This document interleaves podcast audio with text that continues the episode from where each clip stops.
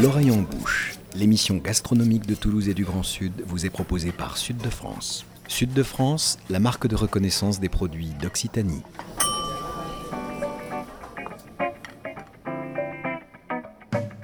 Bonjour, c'est Nicolas Rivière. Si vous avez écouté la 72e émission de l'oreille en bouche, intitulée L'art de nourrir, à table avec Bruno Verju, vous avez entendu de longs extraits d'une interview que j'avais pu réaliser quelques jours avant l'émission avec le chef parisien. À vrai dire, ça n'a pas été un exercice facile de sélectionner ces extraits, cela a même été assez frustrant tant il me paraissait que tout dans les propos de Bruno Verju méritait d'être diffusé à l'antenne. Et justement, pendant l'une des pauses musicales de l'émission, on en discutait hors micro avec euh, Laïla Aouba et Boris Georgelin et on se disait qu'il était dommage de ne pas vous faire profiter de l'intégralité de cette interview. Alors on l'a podcasté et c'est ce que vous allez écouter dans quelques instants. Mais avant cela, je voulais vous remercier. Je voulais remercier toutes celles et tous ceux qui écoutent l'oreille en bouche, depuis ses débuts ou pas d'ailleurs, mais qui lui sont fidèles. Merci donc à vous, chères auditrices et chers auditeurs, puisqu'évidemment sans vous, ce programme ne pourrait pas exister. Pour l'heure, il est temps de retrouver Bruno Verju pour une promenade qui va durer un peu plus d'une cinquantaine de minutes. On se retrouve juste après. Bruno Verju, l'intégrale, le bonus. Bonne écoute, c'est parti. Bonjour Bruno Verju. Bonjour. Alors Bruno Verju, vous faites paraître ces jours-ci aux éditions Flammarion l'ouvrage L'art de nourrir, dans les premières pages duquel vous écrivez Seul un son sépare nourrir de mourir entre les deux tous les quarts de la vie. Et plus loin, vous précisez, cuisiner, c'est ne jamais quitter des yeux le vivant, cette observation du vivant, c'est quelque chose qui semble venir de loin chez vous. Vraisemblablement, ça vient de l'enfance, Bruno Verju. Oui, oui, c'est drôle. Et comment, comment vous dire cela? Euh, C'est probablement une question d'âge, pas parce que finalement, quand on écrit un livre comme ça, on, on, est amené justement à, à s'observer un peu soi-même, ou plutôt à observer ce qu'on a fait est un peu différent. Et euh, comme on l'observe, on a envie de le structurer et donc on le voilà, on le on le met dans, on trouve des rapports qui sont évidents et qu'on n'avait pas vus euh, euh, tout au long tout au long de sa vie. Et je pense que dès tout petit, j'étais un, un garçon assez actif et en même temps très très passif dans l'observation. C'est-à-dire j'aimais regarder, parce que finalement, prendre le temps de regarder les choses provoquait en moi deux choses fondamentales. La, première, c'était comprendre et cultiver et, cultiver ce goût de comprendre, donc ce goût d'apprendre, et, aussi euh, me donner beaucoup de beaucoup de joie et de satisfaction parce que je me réjouissais du, bonheur de, de, de tout ce qui m'entoure et je continue à le faire. C'est vrai que euh, il naît de, de moments dans ma vie où je m'émerveille de choses. J'étais là il y a pas longtemps euh, en Grèce et tous les matins, je faisais 4-5 km à vélo pour me rendre dans le petit village à côté, un, petit port de pêche qui s'appelle euh, Agnos euh, Nicolaos. Et cette petite route qui frange la mer, comme ça, faisait que vraiment, tout, tout, toutes les 20 secondes, je disais, oh mon Dieu, mais qu'est-ce que c'est beau, quel changé. Donc euh, voilà, je crois que c'est... Et, en ces périodes tellement difficiles en ce moment, je crois que ça ne doit jamais nous quitter. On a la chance d'être vivant, au milieu d'être vivant, et on doit s'en émouvoir à chaque seconde. Vous avez parlé euh, d'enfance, Bruno Verju, et de Grèce à l'instant. Grèce, évidemment, pays entouré d'eau. Ça nous renvoie évidemment à l'île Dieu, euh, qui est euh, oui. vraisemblablement euh, l'un des paysages, une patrie à la fois sentimentale, culinaire, familiale euh, pour vous. Et justement, vous racontez à travers des petits chapitres, notamment celui de l'observation du rouget hein, que vous regardiez petit. Vous aviez conscience déjà à cet âge-là que c'était quelque chose d'important, tout cela, avant même hein, d'avoir peut-être la conscience de du, cuisinier qui était peut-être en vous? J'avais pas encore conscience de savoir à quel point c'était bon. les petits rougets, qui sont vraiment ma grande passion. Euh, et j'avais conscience de, euh, d'une certaine façon de barboter avec eux. C'est-à-dire, euh, moi, moi, je suis un poisson. Enfin, je le dis dans mon livre, je, je suis un turbo parce qu'il y a une forme de prétention dans cet aristocrate de la mer. Mais finalement, je suis plutôt un petit rouget un petit rouget farfouilleur comme ça qui qui se glisse de roche en roche pour aller un peu renifler les algues et, regarder autour, puis et puis barbillonner comme ça. Et, et je trouve que le le le il y a, y, y a du chat dans le rouget, c'est-à-dire qu'il y a quelque chose de à la fois extrêmement indépendant et en même temps extrêmement euh, familier, c'est-à-dire qu'ils sont pas très farouches en réalité si si on prend la peine justement de se fondre dans le décor et d'être avec eux sans euh, sans représenter euh, la menace du palais. Et en tout cas donner l'illusion qu'on n'est pas une menace. Et puis et puis ils ont cette curiosité, cette joie de vivre comme ça qui me, qui me rend heureux. Alors évidemment, la cuisine, vous l'écrivez, est une, espèce de présence sensible au monde. À partir de quel moment ce vivant que vous appréciez observer hein, dans vos promenades, hein, et vous dites aussi je construis mes plats comme des promenades, à partir de quel moment vous, vous avez euh, l'envie de, cuisiner? Quand est-ce que ça naît en vous? euh, Alors écoutez, euh, c'est pareil, c'est une je crois que c'est une agrégation des choses. C'est-à-dire quand, je suis très petit, je suis. Euh, vous avez parfaitement décrit le, le, topo. Je suis. Euh, euh, je, suis à Renaison, c'est-à-dire en pleine campagne, à côté d'une rivière. Donc il y a déjà le, il y a déjà ce sentiment d'appartenance à l'eau, à l'eau vive, à l'eau qui court et à ses mystères.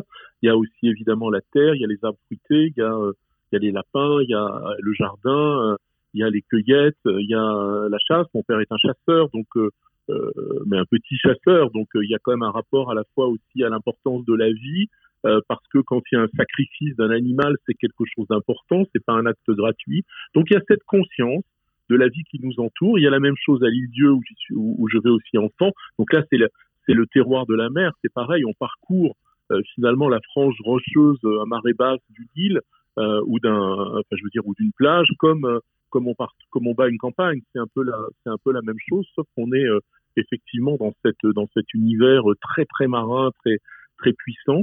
Et euh, et voilà. Et, donc, je suis dans une famille où on fait la cuisine, où on aime manger modestement. C'est une famille simple, mais on mange toujours très bien.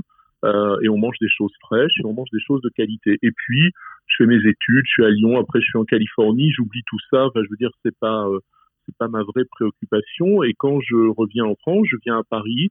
J'ai la chance d'avoir une maison avec un petit jardin, donc je commence à nouveau à, faire un feu, à, griller des choses comme ça, et je retrouve finalement des choses peut-être qui me reviennent de l'enfance. Mais c'est bien plus tard, après, euh, euh, quand je suis en train de faire cette émission avec mon ami Alain Krugère, euh, on parle pas la bouche pleine sur France Culture, qu'à un moment il y a, cette nécessité de nourrir et, l'élément qui me fait créer le restaurant, euh, c'est effectivement de dire de la façon dont on se nourrit décide du monde dans lequel on vit, c'est-à-dire d'avoir la conscience de dire, voilà, attention, se nourrir bien, c'est participer à créer un monde avec lequel on se sent en harmonie complète. Donc d'une certaine façon, on se sent vivant avec lui. Et donc là, je cristallise un peu à la fois ce que je suis, euh, ce que j'ai appris par mes études, ce que la vie m'a enseigné aussi. Je le cristallise et je deviens euh, et je deviens cuisinier. Et avec euh, euh, avec un, besoin de, nourrir euh, comme une comme une mère de famille qui nourrit sa famille, c'est-à-dire de faire du bien par la nourriture. Oui, ça c'était le, prolongement de votre pensée, un petit peu comme l'ustensile et le prolongement de la main euh, en cuisine, euh, en, quelque sorte. Euh, je reviens sur ce, cette notion de promenade qui est fondamentale chez vous. Il y a un plat notamment qui synthétise tout cela, c'est le foie gras pain toasté à l'anguille fumée qui fait cette alliance terre-mer en, quelque sorte. Est-ce que vous pouvez nous, nous raconter comment ben, ce plat vous permet de revoir des paysages, à la fois des paysages réels mais aussi un petit peu imaginaires hein? On retrouve toujours ce côté enfantin. De, toute, façon, je pense que dans la promenade, euh, y compris la, la balade, c'est-à-dire quand on va faire euh, euh, une promenade, quand on part le dimanche comme ça, se promener ou, qu'on part simplement faire un petit tour dans un lieu qu'on connaît bien ou qu'on ne connaît pas, il y a à la fois une dimension du concret, hein, puisqu'on je arpente des lieux, et en même temps, il y a une dimension tout à fait ouverte et propice à travailler son imaginaire euh, et, même d'une certaine façon sa spiritualité, qui n'est pas forcément d'ailleurs une spiritualité euh, religieuse en ce qui me concerne, mais qui est une forme de, de se mettre en, harmonie avec, avec ce qui nous entoure. Et donc mes paysages rapportés à l'assiette sont effectivement à la fois le, le fruit de, de ce rapport au concret, c'est-à-dire aux produits que je vais travailler, ce qu'on disait tout à l'heure, c'est-à-dire cette importance de l'observation. Euh, mes, études de médecin m'amènent d'une certaine façon à avoir ce rapport à l'auscultation, c'est-à-dire euh, euh, l'écoute, l'écoute de quelque chose et essayer ensuite avec avec sa connaissance et sa pratique d'en définir une ligne, d'en définir une conduite. savoir sur une volaille ancienne, elles n'ont pas toutes eu la même vie. Il faut un moment déconsidérer euh, c'est pour ça que, par exemple, il y a un terme que je déteste, c'est ingrédient, parce que ça veut rien dire. Quand on vous dit euh, prenez un poulet de 3 kilos ou d'un kilo 5 et faites-le rissoler, machin. C'est quel, de quel poulet on parle? Vous voyez, c'est tout ça n'a aucun rapport avec le vivant. Il y a une espèce de dématérialisation de la réalité du vivant qui est scandaleuse parce que ça fait oublier que chaque être vivant est un individu et qu'à ce titre-là, il mérite à la fois attention, respect et compréhension. Et donc dans ma cuisine, c'est ça. Et puis la dimension évidemment de l'évocation, la dimension euh, euh, de, de l'imaginaire, de la puissance. Et quand je fais ce foie gras euh, avec le toast frotté avec la peau de l'anguille et la, et la chair de l'anguille, la fève de cacao et le, et le sel des salines de Millac, on est bien évidemment projeté dans un paysage très puissant de l'automne où on imagine ces canards peut-être en, en transhumance s'arrêter au fond de l'étang, vous voyez celui qui est en bas du,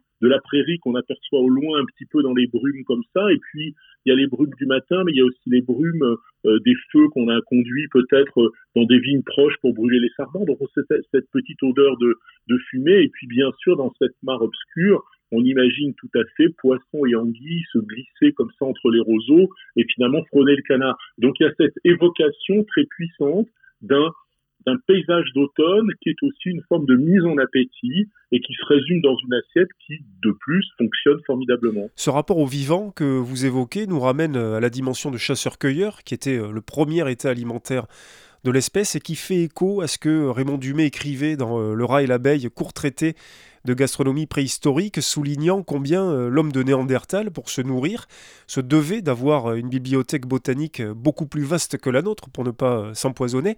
Malgré le temps qui nous sépare de ce chasseur-cueilleur du fond des âges, on peut encore pratiquer la cueillette ou, à défaut, bah, exercer sa, curiosité, aiguiser son regard?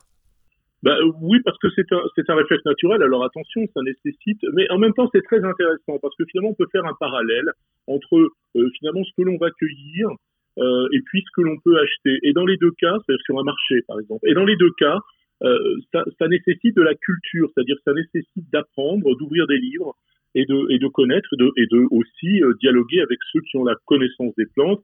Moi, j'ai eu la chance de parler avec euh, pas mal de personnes et d'avoir l'amitié de gens qui ont ces grandes connaissances. Euh, et dont j'ai pris quelques fragments.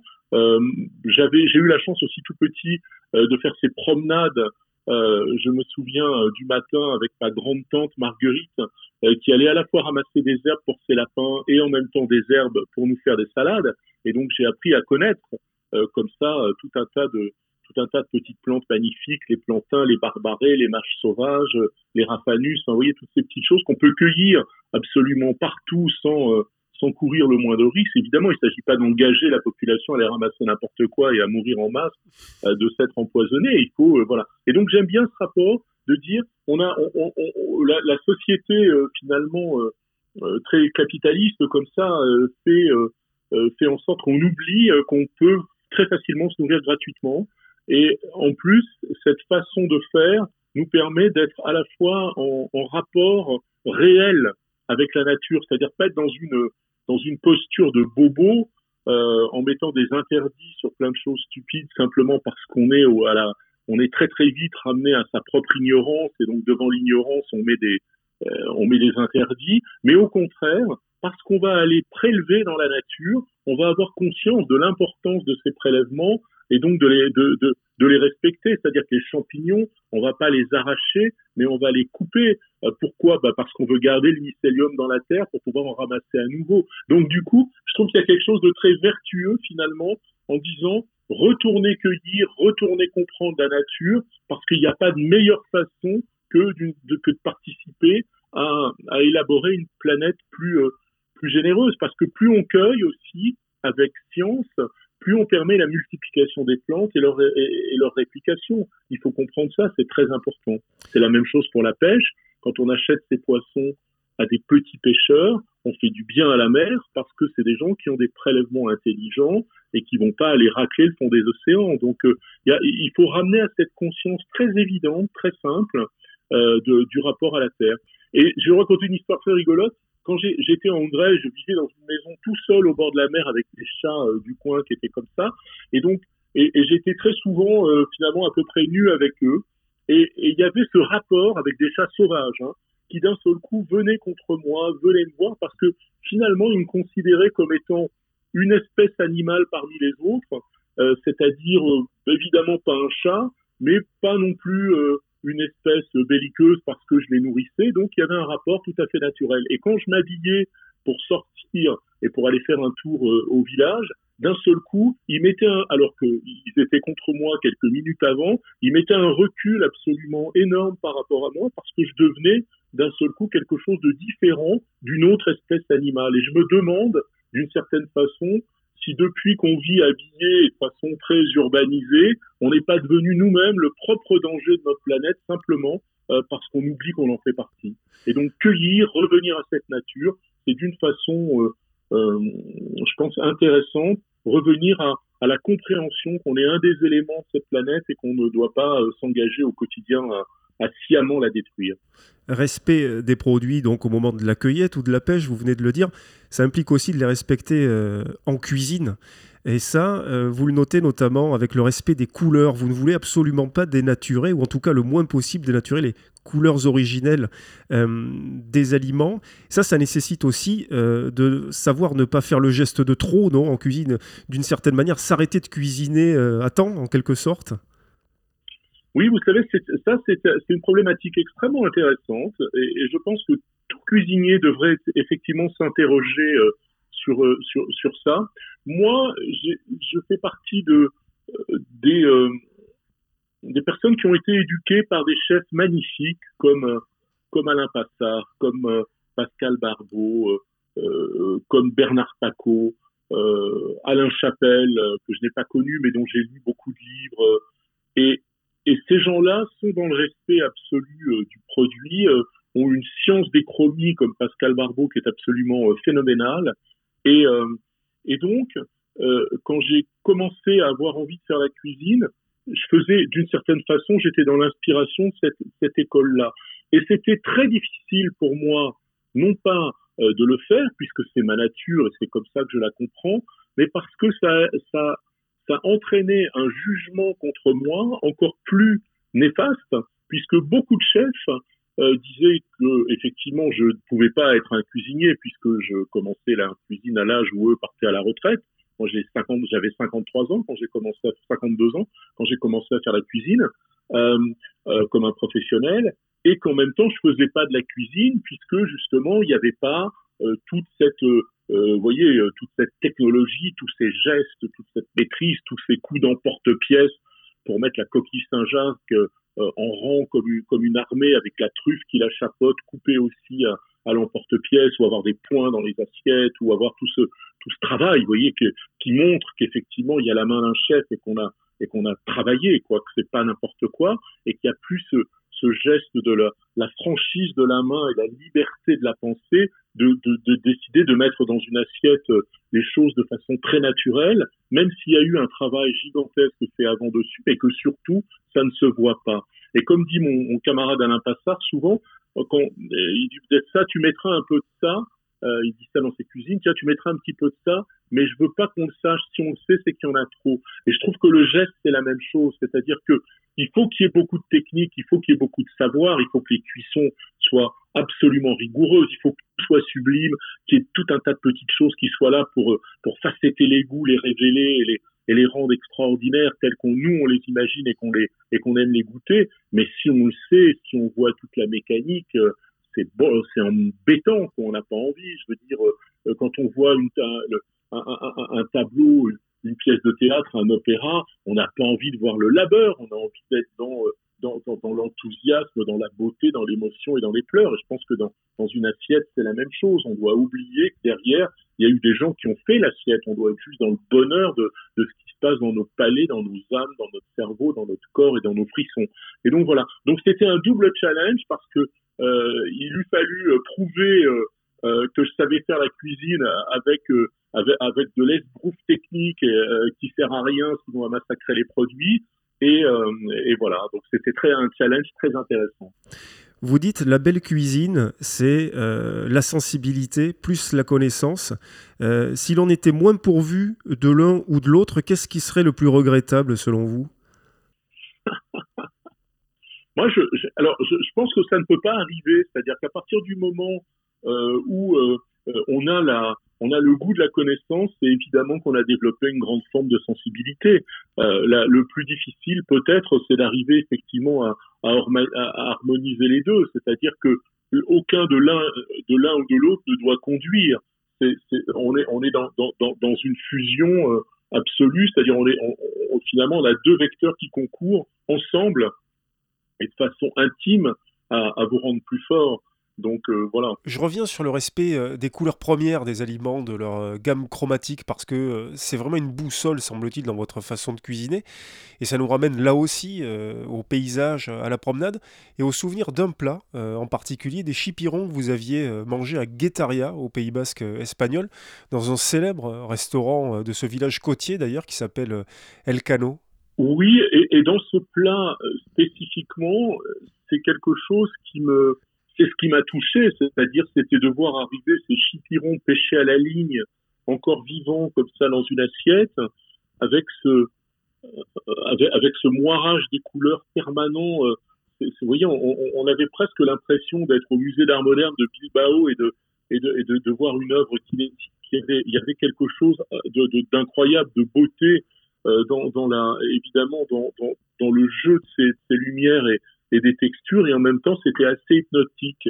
Et moi qui aime la mer et qui aime la plongée sous-marine et qui aime euh, me promener comme ça euh, maintenant avec un masque, un tuba et justement revenir à ce qu'on décrivait tout à l'heure, c'est-à-dire l'observation. Euh, en les voyant, je me suis vraiment imaginé nager au milieu d'un petit banc de, de ces chipirons, comme comme il m'est arrivé de, de, le vivre, ou de nager au milieu d'un banc d'anchois ou de sardines, ou d'un seul coup on est dans un dans un mur de dans un miroir sorcière, quoi, un mur de lumière où on a presque l'impression de se voir refléter. Et là, je me suis dit, mais moi, je veux le manger en nageant, je veux le gober comme ça, dans, dans, je veux boire la tasse avec, euh, avec les chipirons et les avaler. Et donc, c'est vrai que c'est mon plat peut-être le plus ultime. Chez moi, il y a ce, qu'on, ce que j'appelle les mi-crus, mi-cuits, c'est-à-dire où on n'est pas, on n'est pas cuit, mais on, est cru, mais en même temps, on trompe le cerveau en lui donnant l'idée qu'on est cuit, parce que sinon, on tombe effectivement plutôt dans, dans des choses très euh, très japonaises, un petit peu, ou dans des choses ultimes. Euh, et moi, je considère que la cuisine n'est pas faite pour faire euh, pour faire prendre des risques ultimes aux mangeurs en les provoquant, mais au contraire, on doit pouvoir les amener plus loin dans leur découverte des plats, mais on doit toujours leur tenir la main. C'est pour franchir un ravin sur un sur, sur, une poutre. si on met un petit un petit câble d'acier tendu entre les deux et que la main peut s'y poser, on se rend compte qu'on peut traverser, alors, alors qu'il est peut-être pas forcément d'une grande aide, mais si on l'a pas, on peut pas traverser. Moi, je considère que le rôle du chef, c'est toujours d'aider le, le, mangeur à traverser vers, vers notre propre imaginaire et notre façon de concevoir la nourriture quand on a envie d'aller faire des choses comme ça un peu ultimes. Et donc, ce chipiron, c'est ça. En réalité, il est cru, il est tempéré très très rapidement dans, dans, un beurre clarifié, euh, un, peu toasté, euh, avec des, enfin, je veux dire, avec quelques carapaces de crustacés toastés pour lui donner ce côté justement très, euh, euh très, bord de mer, quoi, très bord de mer savoureux, grillé. Et donc, il va être servi à la température du palais, à 37 degrés exactement. Et puis, on va trouver juste deux petits condiments, une huile qu'on aura, que j'appelle froide, euh, qui est faite avec des feuilles de figuier, donc qui amène ses notes un petit peu de, de noix de coco fraîche, légèrement herbacées, et puis une huile qui elle est faite avec euh, avec des beaux pimentons qui là amènent évidemment la, note euh, de, la de la côte atlantique euh, du côté de, de, nos, amis basques. Et, donc on va pouvoir manger ce, chipiron cru euh, sans savoir qu'il est cru, et en même temps il est présenté dans l'assiette comme ils sont tout petits, il y en a cinq ou sept, et donc on est vraiment dans le banc des chipirons et on a retrouvé leur couleur originelle. On a évidemment ces traces d'encre noire aussi qui subsistent parce qu'ils sont extrêmement frais. Et on n'a rien fait, on a juste enlevé la petite plume euh, du chipiron. Et, euh, voilà. Et donc on est à la fois, je veux dire, on est euh, voilà, c'est une plongée en mer dans la chromie véritable du chipiron, et on nage et on, et on en avale un avec bonheur. Ce mi-cru, mi-cuit, tout un chacun en cuisine peut se l'approprier. D'ailleurs, les petits pois Lincoln, par exemple, vous, vous, le racontez, dans ce beurre à température, même pas encore chantant, avec un petit peu d'eau, quelques minutes, et ça suffit pour, pour avoir... Quelques, oui, c'est quelques secondes parce que c'est une variété de petits pois absolument extraordinaire. Il faut les imaginer, ce sont des petites larmes de pois comme ça. Euh, donc c'est quelque chose. J'ai discuté d'ailleurs il y a quelques secondes avec un, avec Sylvain Erhardt qui, qui produit ça du côté de Sénas. et c'est pour moi la, la, plus grande merveille des, des petits pois. on ne sait plus, et j'aime beaucoup ça d'ailleurs, on, on, ne sait plus finalement si on est euh, si on est sur une entrée ou sur un dessert et c'est pas important. Euh, il m'est arrivé de les marier avec un petit peu de, pistache et une huile d'olive et on est en dessert.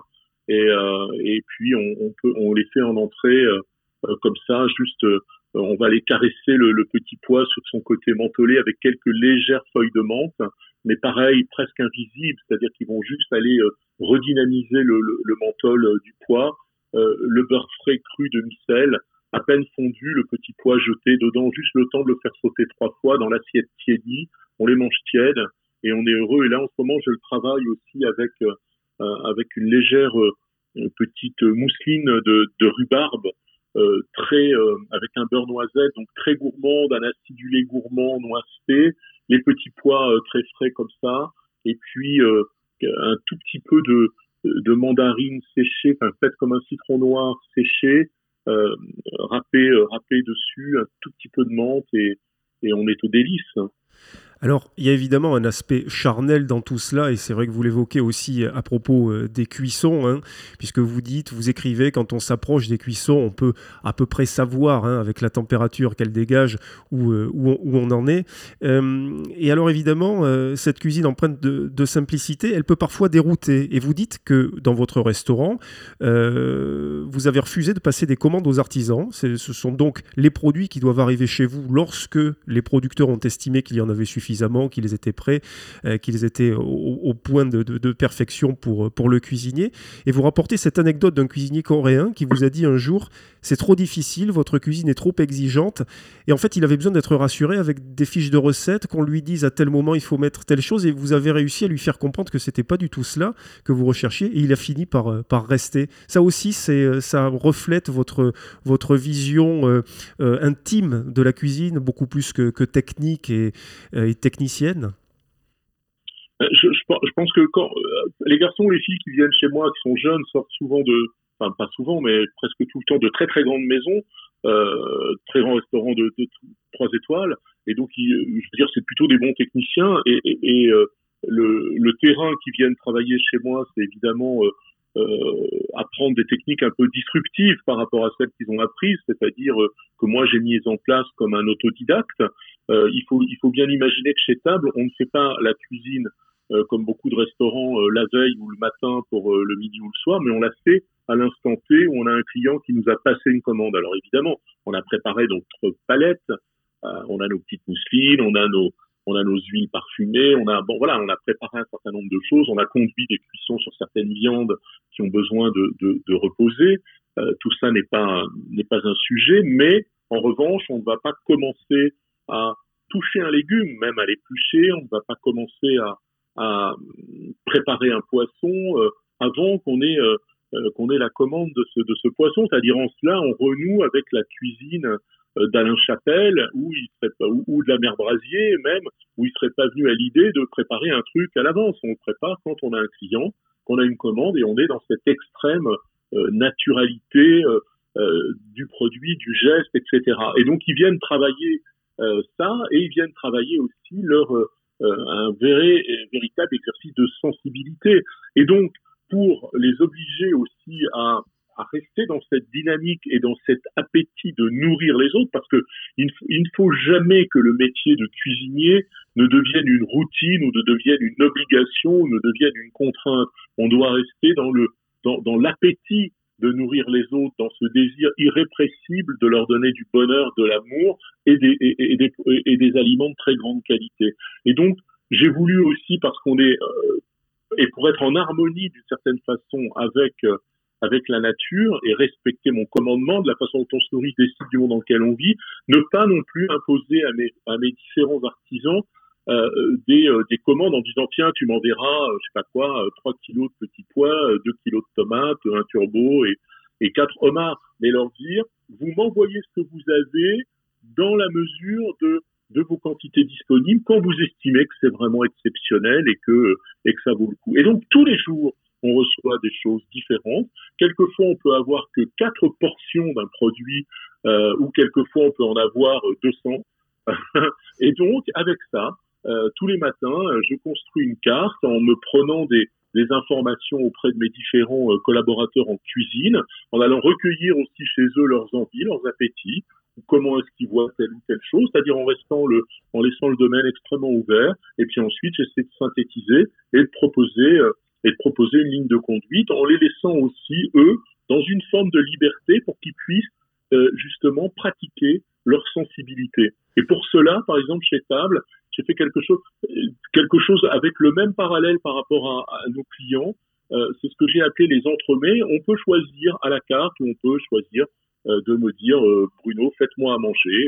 auquel cas, je m'enquière de savoir un peu ce qu'ils aiment, ce qu'ils aiment pas, qu'est-ce qu'ils ont en tête, qu'est-ce qu'on a, et puis on élabore un, un, beau menu autour de ça. Est-ce qu'ils veulent manger des choses en, en quantité auquel on pas beaucoup de plats, ou au contraire, est-ce qu'ils ont envie de faire une grande promenade avec avec des petites bouchées, auquel cas on le satisfait aussi. Et donc, auprès de mon équipe, ces entremets servent à ceux qui choisissent à la carte. Et autour de leur choix à la carte, soit on a recueilli euh, des informations parce qu'ils hésitaient entre tel et tel plat, euh, soit ils ont choisi des choses extrêmement classiques et simples parce qu'ils sont un peu des primo-découvreurs de, de, ma cuisine.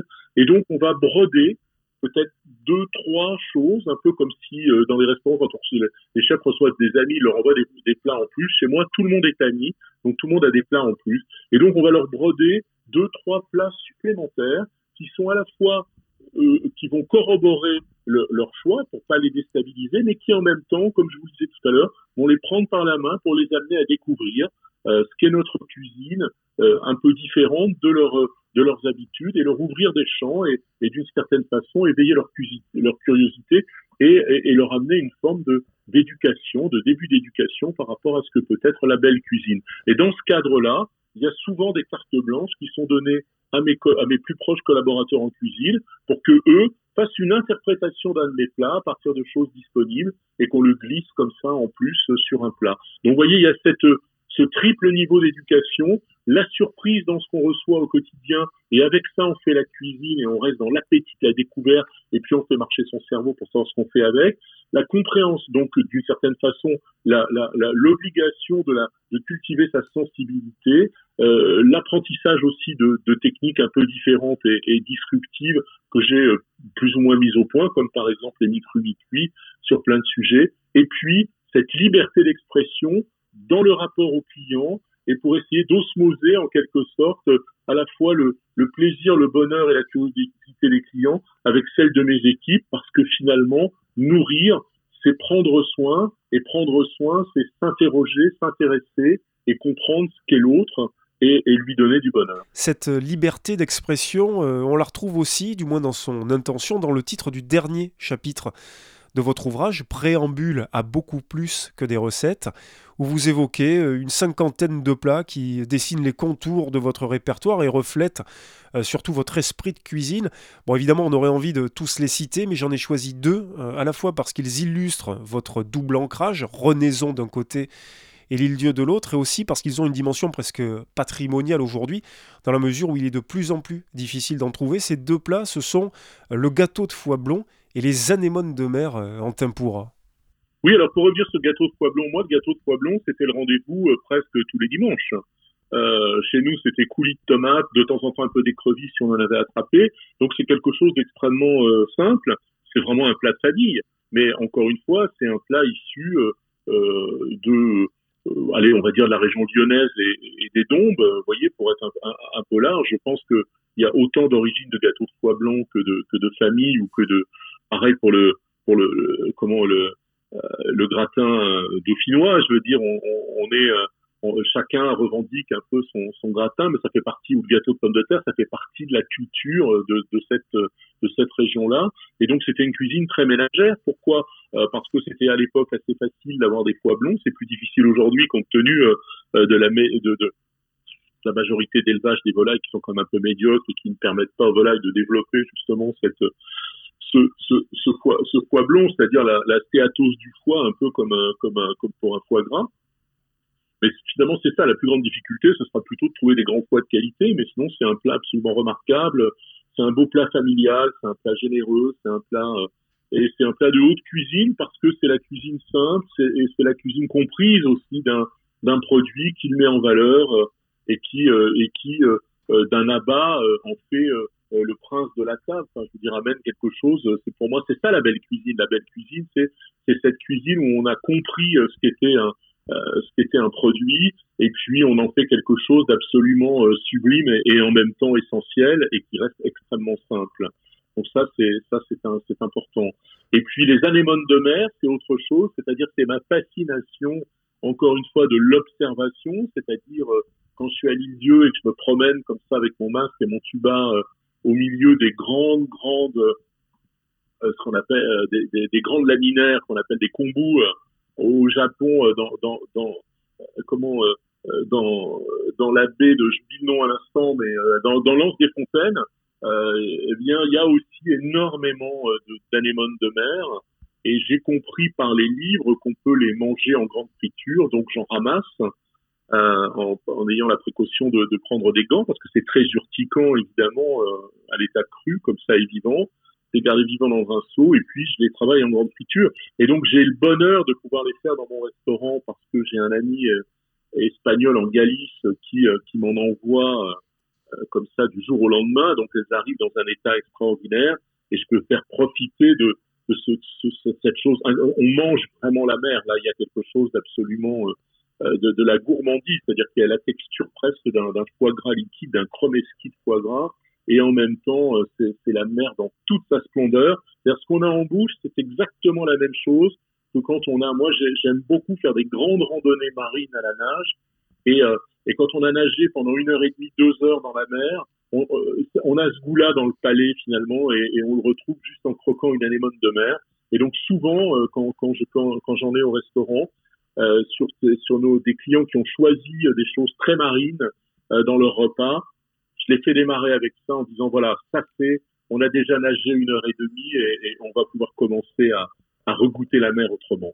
Vous avez parlé de, de grandes fritures, on avait évoqué le beurre chantant tout à l'heure. La tempura, justement, euh, vous écrivez aussi que c'est un moyen finalement de conserver le vivant dans toute sa délicatesse?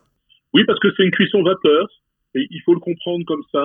Euh, c'est-à-dire qu'en fait, on va aller enfermer un produit euh, dans une coque euh, qui va passer en friture. Donc le produit ne va prendre aucun gras, c'est la coque, mais comme elle va se fermer, se figer, évidemment, elle ne va prendre aucun gras aussi. Et en revanche, à l'intérieur de ce choc de température, et par cuisson descendante, puisqu'on démarre assez chaud, dans les 170 degrés, euh, donc euh, la, la, coque va se fermer hermétiquement. Et là, par exemple, le poisson, le légume ou l'anémone de mer, d'un seul coup, va faire une forme de, sudation qui va rester complètement enfermée et qui va permettre d'aller cueillir vraiment l'essentiel des goûts et des arômes. Quand je fais mes petits rougets, par exemple, en, grande friture euh, d'hibiscus, euh, avec une farine de riz la plupart du temps, euh, ou une farine de pois chiche, j'aime beaucoup travailler, ben, quelqu'un qui est pas très loin de chez, vous, les, les, produits de Nadia Salut qui sont extraordinaires pour ces farines. Et donc, et donc voilà, on retrouve vraiment, on a, on, a vraiment l'essence absolue, l'âme du produit qui se, qui se livre au palais. Alors vous concluez, euh, Bruno Verju, euh, en écrivant entre autres que manger est un voyage et euh, vous précisez que les tables de votre restaurant, tables, ont été conçues comme des ailes d'avion. Ça c'est la, part de, rêverie aussi, hein, toujours, toujours présente chez vous. Et alors parmi les, les la dizaine d'interludes hein, euh, qui chapitrent cet ouvrage, l'abricot, le rouget, le coquelicot, le grand coq de Barbezieux, le turbo, le homard, eh bien il y en a un qu'on ne mange pas, c'est l'hippocampe. Que vient-il que vient-il faire dans cet ouvrage, dans votre ouvrage Bruno Verju ah, mais l'hippocampe, euh, malheureusement aujourd'hui on est pratiquement dans l'ordre du mythe parce qu'on ne sait même plus euh, s'il y en a encore et où on peut les, les trouver. Et le pauvre hippocampe, d'ailleurs, qui est vraiment euh, qui, a, été traité avec la, la, plus incroyable indignité, et c'est aussi pour ça que j'ai voulu le remettre à, l'honneur en le montrant euh, attaché à un coche sur son tige pour expliquer la pollution de la mer, ce qui était euh, ce qui était absolument scandaleux parce que la pollution de la mer, c'est essentiellement les, les, plastiques, enfin pour plus de 50% les plastiques et tout ce qui tout ce qui traîne de la de la pêche industrielle. Ça, on n'en parle pas. On préfère accuser les, les pailles à boire et les cotons-tiges qui doivent représenter 0,0001% de la pollution maritime versus les 5, plus de 50% du reste. Euh, et donc, euh, j'ai trouvé que c'était encore une humiliation supplémentaire pour ce, ce, pauvre petit animal sublime. Moi, il m'a fait rêver, enfant, parce qu'à l'île Dieu, euh, quand je partais à la pêche, euh, je partais avec mon papa à la, à la pêche aux, aux crevettes bouquées, euh, du côté du port des Corbeaux, je me souviens très bien, et donc quand on farfouillait comme ça les, les, euh, il m'arrivait de temps en temps d'avoir un hippocampe dans, les puisettes. Donc c'est vrai, je le confie, enfant, euh, j'en ai souvent gardé parce que c'était quelque chose d'extraordinaire euh, à observer. Et puis j'en ai observé aussi toujours pareil en, en, me promenant avec mon petit masque à une époque, et aujourd'hui on ne les voit plus. Et pour moi, ce petit cheval de mer comme ça qui a qui a, l'élégance presque du d'un c'est un petit chevalier comme ça qui se promène euh, de façon absolument magique euh, dans la mer. Et c'est tout un symbole parce que c'est le symbole absolu du vivant euh, c'est le symbole aussi absolu de notre de notre incommensurable bêtise à ne pas comprendre nos environnements et comment y évoluer. Parce qu'aujourd'hui on ne le voit plus et j'espère que euh, on le reverra. C'est le fusible de la mer. Euh, il a sauté. Le jour où on l'aura à nouveau, on saura qu'on on retrouve aussi une, mer, des rivages en, bonne santé. donc c'est aussi une façon de ne pas oublier ce témoin euh, ce fondamental euh, qui a qui a du panache. Je pense que voilà, c'est un, ce petit hippocampe a du panache, ne renonce pas, et, évidemment euh, reviendra. Je pense qu'il sera là et donc il doit rester euh, très profondément dans notre mémoire. Et encore une fois, on doit euh, encourager par nos gestes au quotidien sa, sa, sa, possible multiplication à nouveau sur nos côtes. Je reviens sur un élément euh, que je voulais évoquer un petit peu en avant dans, notre entretien, euh, Bruno Verju. À deux reprises, vous évoquez très brièvement le, phénomène locavore. Et on sent assez rapidement que euh, vous êtes assez perplexe sur, sur ce phénomène-là. Non, enfin, je veux dire, moi, je suis moi, je suis un enfant de la campagne, donc je suis toujours très, très gêné par toutes ces postures bobos comme ça, de, gens ignorants qui d'un seul coup décide que lance des anathèmes, etc., etc. Et, c'est vrai que j'aime rappeler euh, qu'un qu'un de ceux qui a été bah, dont on a utilisé finalement le nom et les pratiques du locavorisme, qui est René Redzepi dans son restaurant Noma à Copenhague, est un garçon qui allait aussi chercher des produits jusqu'au Groenland, enfin jusque grosso modo à peu près à, 1200 km de chez lui. Donc c'est une façon d'envisager le locavorisme qui est quand même assez euh, assez large. Évidemment qu'on a tout intérêt à, à, se servir autour de soi quand on le peut. Euh, euh je pense que quand on est effectivement à Toulouse, quand on est, je sais pas, à La Rochelle, quand on est à Biarritz, on a on a un jardin, on a une mer, on a un territoire euh, ne nécessite pas d'aller chercher les produits ailleurs. C'est normal. Je pense que un cuisinier doit pratiquer la cuisine et favoriser la cuisine de son milieu immédiat euh, et en s'interrogeant sur la qualité des ressources, sur le fait de le, fait d'exister par un restaurant, c'est aussi stimuler des savoir-faire, des envies, des désirs de la part d'acteurs locaux, d'artisans qui du coup vont, vivre avec cela aussi et faire vivre euh, l'économie locale. Donc j'y suis extrêmement favorable et je trouve que c'est très cohérent. Mais quand on est à Paris et qu'on a une table de belle cuisine, euh, on va pas commencer à aller regarder euh, si euh, à la Défense, à, Meudon ou à ici les Moulineaux, on a des producteurs, parce qu'il y en a pas. Et, et donc malheureusement et heureusement, Paris ne dispose pas de terroir, contrairement à ce que certains voulu prétendre. En revanche, on a la convergence de tous les terroirs parce qu'on est la capitale. Et donc, on ne peut pas euh, se mettre dans des postures locavores à Paris parce que c'est un contresens par rapport à la réalité d'une capitale. Et donc, on doit effectivement euh, mettre à l'honneur tous les territoires qui nous euh, qui sont capables de nous livrer des marchandises formidables. Moi, j'ai des poissons de Dieu qui arrivent plus frais, souvent d'ailleurs, que chez moi, chez Table, que sur une sur une table de quelqu'un qui est à 40 40 km de, la mer.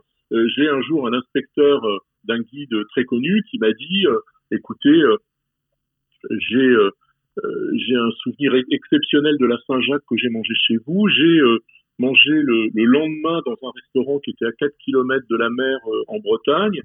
Et, euh, et, il n'a pas eu de chance parce qu'il m'a servi une Saint-Jacques et, et, voilà. Et donc moi je, je peux travailler une coquille Saint-Jacques vivante à l'instant où je vous la mets dans l'assiette. D'abord parce que je fais pas la mise en place de la Saint-Jacques en l'ouvrant le matin à 7 heures pour la mettre au frigo et que j'ouvre à l'instant où vous allez la manger parce que je la reçois dans des conditions exceptionnelles, qu'elle a été pêchée par des petits plongeurs, euh, qu'elle a été cueillie en fait et pas et pas ramassée par des griffes en, en labourant le fond de la mer et parce que j'ai la, la, conscience de ça que je vous la sers dans un état dans, un état formidable.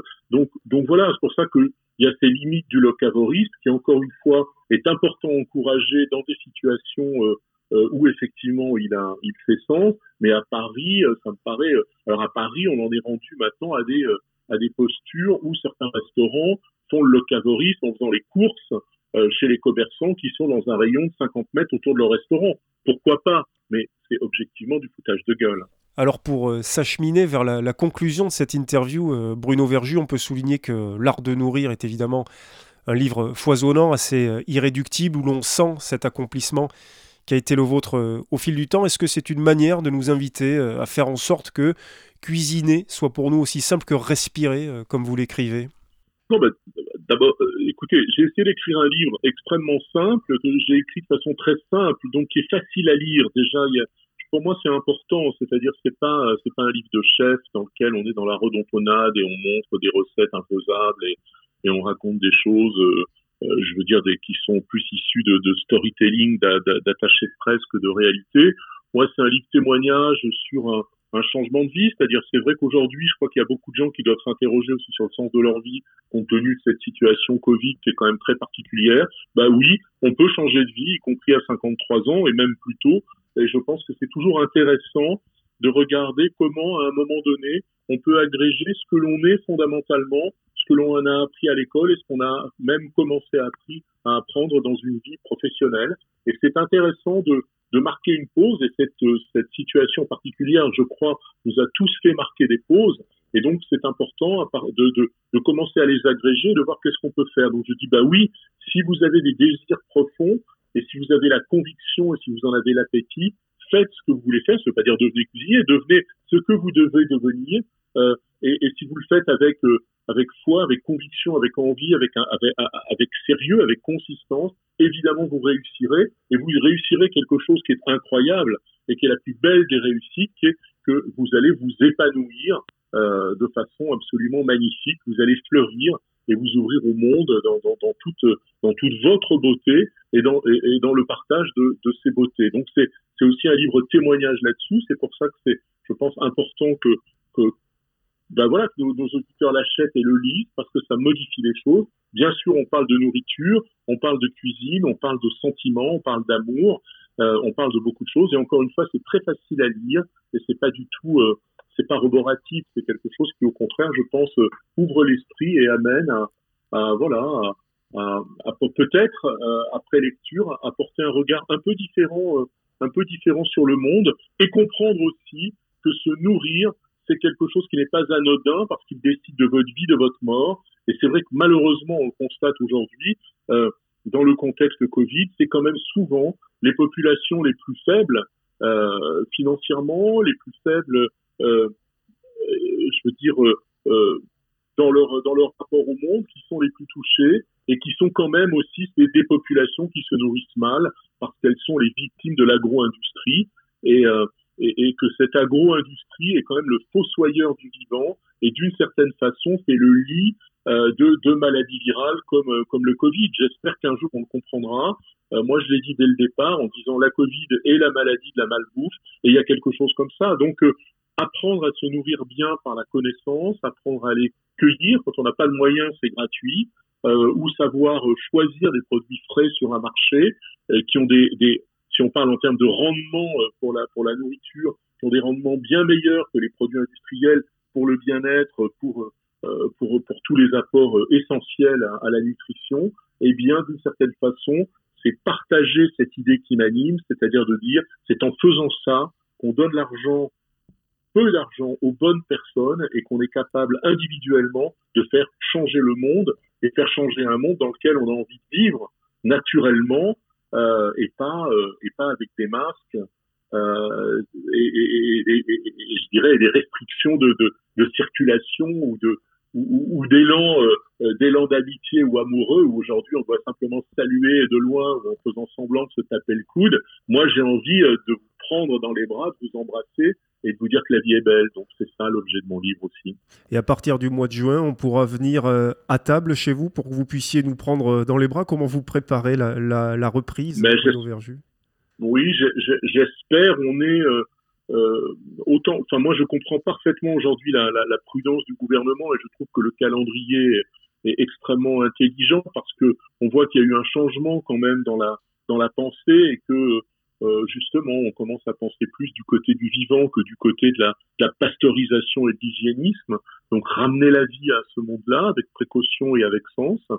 Euh, L'ouverture des terrasses, je suis malheureusement pas très concerné parce qu'évidemment, je pourrais réouvrir ma terrasse, mais compte tenu de la cuisine que l'on pratique, il me serait assez compliqué euh, d'expliquer à mes clients si l'aventure il se mettait à pleuvoir à, à 20h30 ou à 21h, comme c'est arrivé l'année dernière au mois au mois de juin quand on a réouvert, euh, que soit c'est fini, euh, soit on les déménage à l'intérieur, ce qui mettrait en infraction euh, complète avec la réglementation. Donc c'est vrai, j'ai pris une décision qui me fait un peu de peine parce que j'ai tellement envie de nourrir, mais j'ai pris la décision de réouvrir quand les choses seraient un peu normalisées, c'est-à-dire plutôt euh, à la fin du mois de juin. Euh, c'est vrai aussi qu'il va falloir reconstituer des équipes, qu'il va falloir réapprendre à, à, faire la cuisine. La cuisine, c'est un sport de combat, il faut s'entraîner, il faut être surentraîné comme des sportifs. Honnêtement, on n'a pas fait grand-chose euh, de ce type-là depuis le mois d'octobre, donc on ne sait même pas euh, physiquement comment on va être capable de le faire parce que c'est quand même, ça demande une énergie et, une forme olympique. Euh, donc on va se remettre en jambe tranquillement en juillet, en août, de façon à pouvoir redémarrer formidablement au mois de septembre. Justement, à propos de votre terrasse, Jackie Durand dans Libération écrivait il y a quelques jours qu'il s'amusait à venir chaparder des herbes dans vos jardinières. D'ici septembre, il aura peut-être tout raflé, non, Jackie Durand? Alors je, le surveille quand même, Jackie. Bon, il, a, euh, une, il a une autorité. il en a pas besoin d'ailleurs parce que finalement, vous savez, devant chez Table, j'ai créé un petit jardin que j'ai baptisé Brocéliande. Euh, en fait, il est pas si petit que ça parce que ça, euh, on avait le droit de neutraliser les places de parking pour faire des terrasses. Moi, j'ai fait un jardin à la place des places de parking. Donc, j'ai un jardin qui fait 1 m 20 de, large sur 20 mètres de long sur 60 cm de profondeur. Et j'ai fait un horizon de forêt euh, donc on a mis plein d'arbres et puis énormément de plantes sauvages. Il y a plus de 200 taxons aujourd'hui, donc 200 variétés différentes qui évidemment poussent pas toutes en même temps. C'est complètement autonome, il n'y a pas besoin d'arroser, il y a des ports de terre qui accumulent l'eau qui la rendent. Mon ami Georges Oxley, euh, euh, qui est un grand, grand, grand scientifique génial et très très très très spécialisé en, mycologie, a fait effectivement un, ensemencement en mycélium, on a des tunnels à mycélium entre toutes les jardinières, donc il y a une énergie dans les plantes qui leur permet de, de, dévorer littéralement euh, les métaux lourds, les hydrocarbures et le CO2 et de relancer de l'oxygène et surtout de rien garder dans le, dans le foliaire. Et donc, effectivement, ben voilà, c'est un horizon de forêt sauvage. Tout le monde peut venir cueillir qu'il veut. Euh, toutes les plantes sont comestibles et c'est euh, et c'est un horizon magnifique. Et je dirais, c'est presque c'est presque une ligne de mire pour nous parce que c'est la fabrication du vivant à l'intérieur de la ville et qui nous permet aussi de montrer que dans une ville, dans un contexte urbain, eh bien, on peut avoir ce, témoin finalement euh, du vivant, de la nature et amener du bel oxygène contre contre vents et marées de, de, de, des maladies. Voilà, et ce potager urbain qui reflète évidemment euh, ce beau livre, L'art de nourrir, donc aux éditions euh, Flammarion. Merci beaucoup, Bruno Verju, d'avoir répondu aux questions de l'oreille en bouche. Euh, merci à vous. À, à très vite et le, et le meilleur pour l'oreille en bouche. Voilà, vous venez d'écouter l'interview bonus de Bruno Verju, qui était, je vous le rappelle, l'invité de la 72e émission de l'oreille en bouche. Si ce bonus vous a plu, n'hésitez pas à le commenter sur les réseaux sociaux, à réagir en mettant des cœurs, des pouces en l'air, tout ce que vous voulez. Et puis surtout, n'hésitez pas à faire connaître l'émission autour de vous en invitant celles et ceux qu'elle pourrait intéresser à s'abonner à notre compte Instagram, à notre page Facebook, ainsi qu'à l'une ou l'autre des plateformes de podcast sur lesquelles vous pouvez nous écouter. Merci encore de votre fidélité et à très vite dans l'oreille en bouche.